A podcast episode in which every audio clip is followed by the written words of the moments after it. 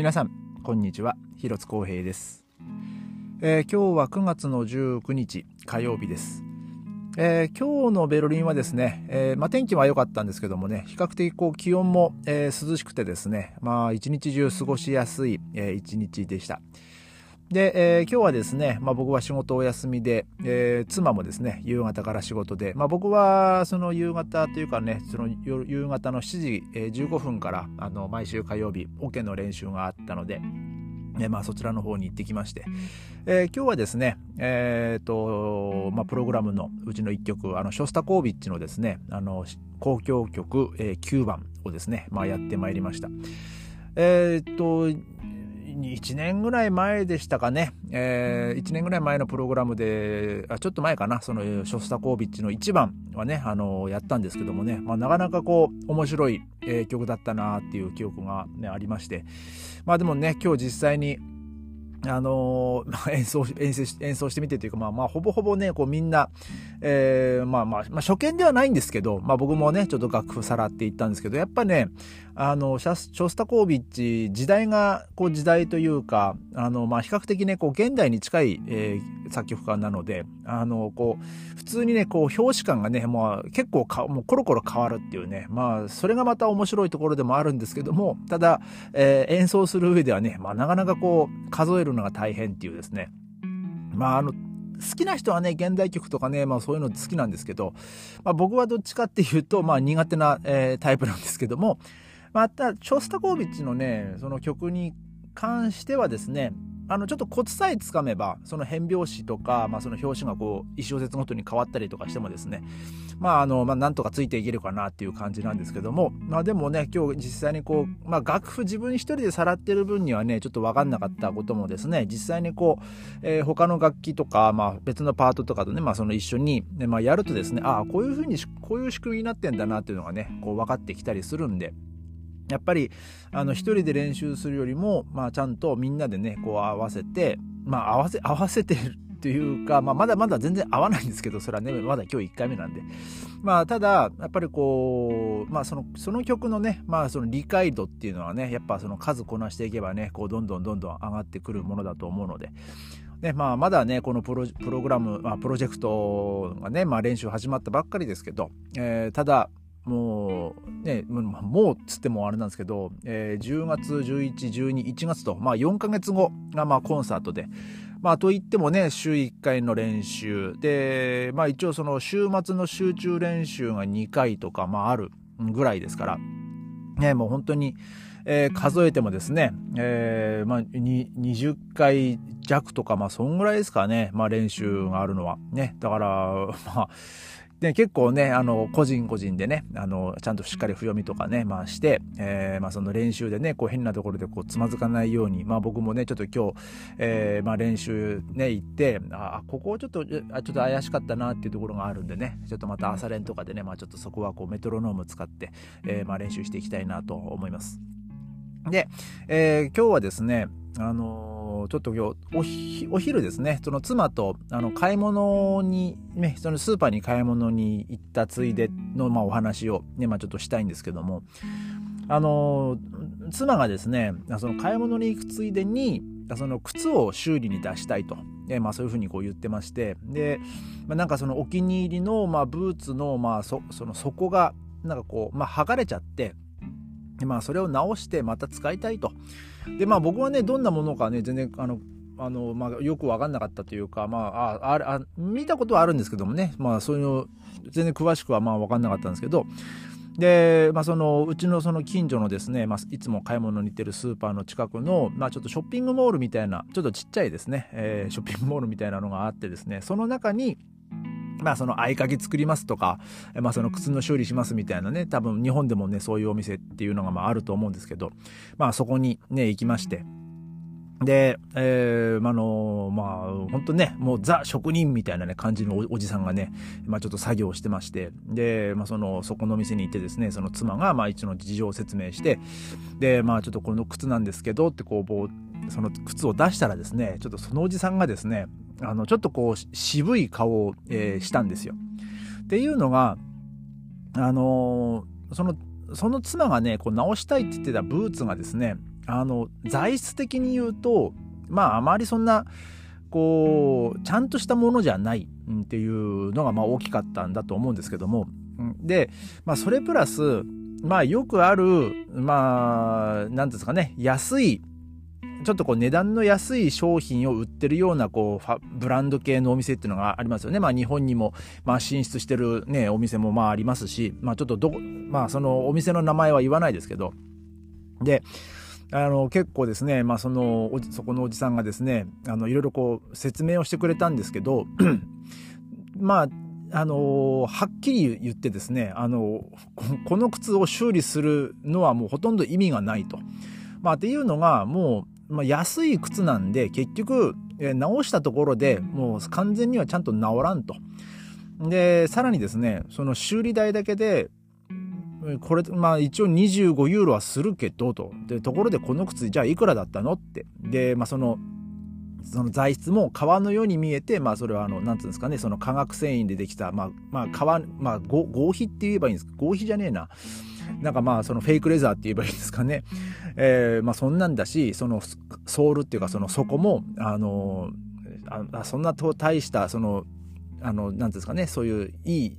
いいクオリティのものじゃないからと。だからまあ、そのおじさんはですね、まあ、もうプロなんで、えー、もうそういうのも関東まあ見抜いたんでしょうね。で、でまあ、僕もそれ妻に聞いたんですよ。でそもそも、この靴いくらで買ったのと。で、そんな25ユーロもかけて直すものぐらいの価値があるのかと。で、まあその妻もでも多分、まあ買ったのなんかまあ30ユーロぐらいとかしたんで、もうアホくせって、まあ僕言っちゃったんですよね。もうこんな30、30ユーロで買った靴を25ユーロかけて直して、じゃあそれが、その靴がどんだけ持つのよって。じゃあそのね、おじさんも言ってたんで、もうほとんど、あの、直したあれには入らんと。ただ、やれって言われるんだ、やれって言うんだったらやるよと。ね、その、こっちも仕事だから。ただ、あの、治ったところで、ちゃんと治る保証はしねえぞって言ってましたけど。で、まあ、さらにですね、その、あの、その靴屋のおじさんが言ってたのは、あの、まあ、はっきり言って申し訳ないけどもこういう安いえー、そういう服とかねこういう、まあ、おそういういろんなお店がいっぱいいっぱいありますよね今の世の中。で、まあ、そういうねその商品っていうのは大抵その、まあ、例えばその中国とかそのアジアの,、まあその人件費が安いところでこう大量にこう作られて、まあ、その安い素材でで、まあそれが、まあこうやってね、そのヨーロッパだったり、そのアメリカだったりに、まあこう売られてて、で、結局、こういうものっていうのはもう本当1年で、もう使えなくなるんだと。もう、もう、大体その1年で使えなくなるものを作って、ということは、もうほぼほぼその1年でゴミになるもの、もう修理もできないんで。で、だから、そういうのを作って儲かってるのはその売ってるお店であって、あの、俺らからそういうすると、もうほとんどそのゴミを売ってるようなもんだと。で、そのゴミっていうのは、あの、まあ、もうなんかすごいね、こういろいろ話してくれたんですけど、あの、ドイツはもうそのゴミを海外に捨てに行くんだと。で、その海外にそのゴミの山っていうのがどんどんどんどん広がってくるんだって。で、特にとこういうものがそのゴミの山を大きくしていくんだよと。で、なんかその、えー、なんか熱くね、ちょっと語り始めまして。で、それは今、僕らの時代は全然それで構わないかもしれないけども、その次の世代で、まあその、その靴屋のおじさんもですね、その12月ぐらいになんか孫が生まれるらしくて、その孫の世代とかに、にそういうゴミの山っていうのがもう問題になってくるんだと。だからもうこういうものを買うんじゃなくてその、ね、1年で30ユーロのもので買うんじゃなくて、えー、ちょっと、ね、最初にお金を、ね、出して本当200とか300ユーロぐらい出してちゃんとしたこうちゃんとしたそこ素材のブーツを買えばもう5年とか6年でもあのあのまず履けるしそっから修理してまたさらにこう履けるんだと。でそっちの方が絶対お財布には優しいんだからあのーまあ確かにそのね、あの人それぞれね、その懐事情とか、ね、そういうのは全然違うのは理解してるけども、できるだけ、あの、こういう安い靴は買うなと。ね、なんかそういうふうにこう力説してたんですよ。で、まあ僕はもう、まあ、もう至極まっとうな意見だなと。で、まあ僕もですね、あの、僕は、まあや、仮にこう安いスニーカーとかね、まあ買っても、もう履けなくなったら、もうそれはそれで仕方ないかなと思って、あの、まあ、まだ履けるようだったら、あの、なんていうんですかね、そのクライダーシュペンデって言って、その衣服の、まあ、寄付にこう出したりもする、するんですけど、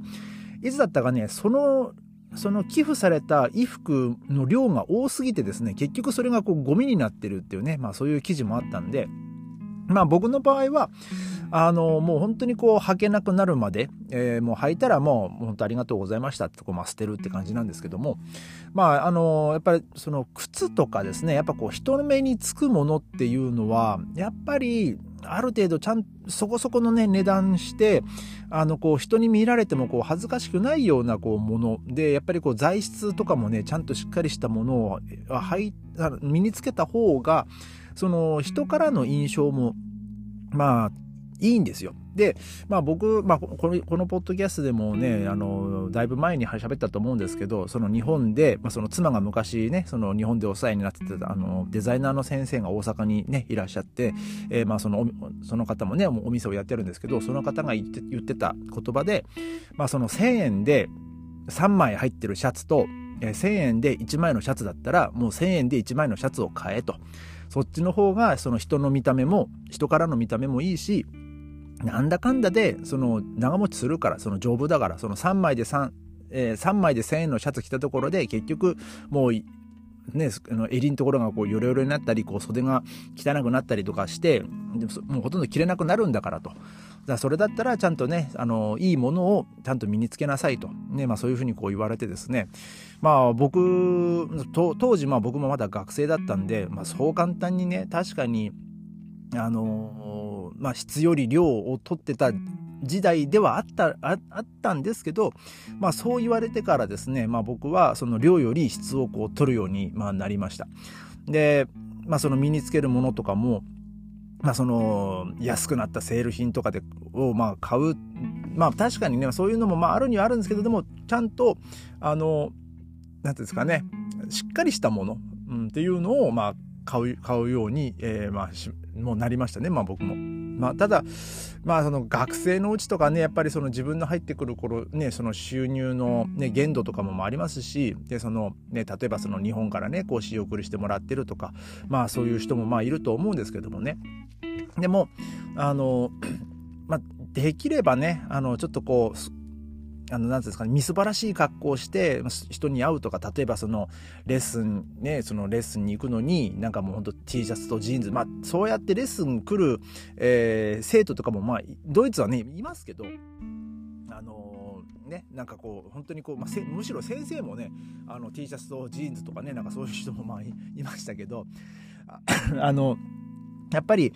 あのこれからね例えばそのドイツに、まあ、昨日も言いましたけどもそのドイツにこれから来たいとか、ね、そういう人とかもね、まあ、これから、えー、多分ねこのポッドキャスト聞いてなんかそういう情報収集してる人とかもまあいると思うんですけど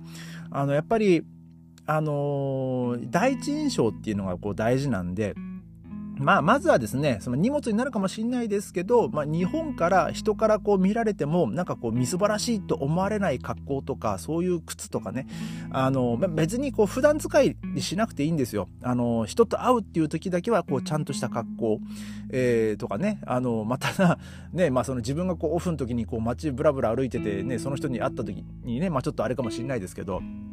ただ、ちゃんとこう約束して、えー、人に会う時とかね、えー、まあそういう時はこう、タッチと、まあ日本からこう一着こうスーツ持ってくるとか、まあ僕も一応日本からこうスーツね、持ってきて、えー、例えばそのコンサートとかね、その初めてオペラ見に行った時とかも、まあ一応そのスーツを着て、まあ行ったんですよ。まあやっぱりこう、まあ、中には本当にジーンズとかでね、まあ、来てるお客さんもいましたけどやっぱこうあのみなりねちゃんとしてる方が、まあ、そういうねちゃんとしたこう劇場の方もですねあまりこう変にこう警戒まあ、しないという言い方はねちょっと変な変かもしれないですけどあのこう向こうもねその気持ちよく受け入れてくれるんであの、まあ、その見た目のその服だったり、その靴だったり、まあ、あと身につけるものですね。まあ、そういうものもですね、あの、ちゃんとしっかりとした、えー、材質、えー、素材で、あの、そういういいものっていうのは、その、その、今日ね、靴屋のおじさんも言ってましたけど、あの靴とかだったら例えばもうねこのちょっとこう履いてそのくたびれたりちょっと底がすり減ってきたやつとかまあまあちょっと実際にこう直したやつとかねこれから直したやつとかを見せてくれたんですけど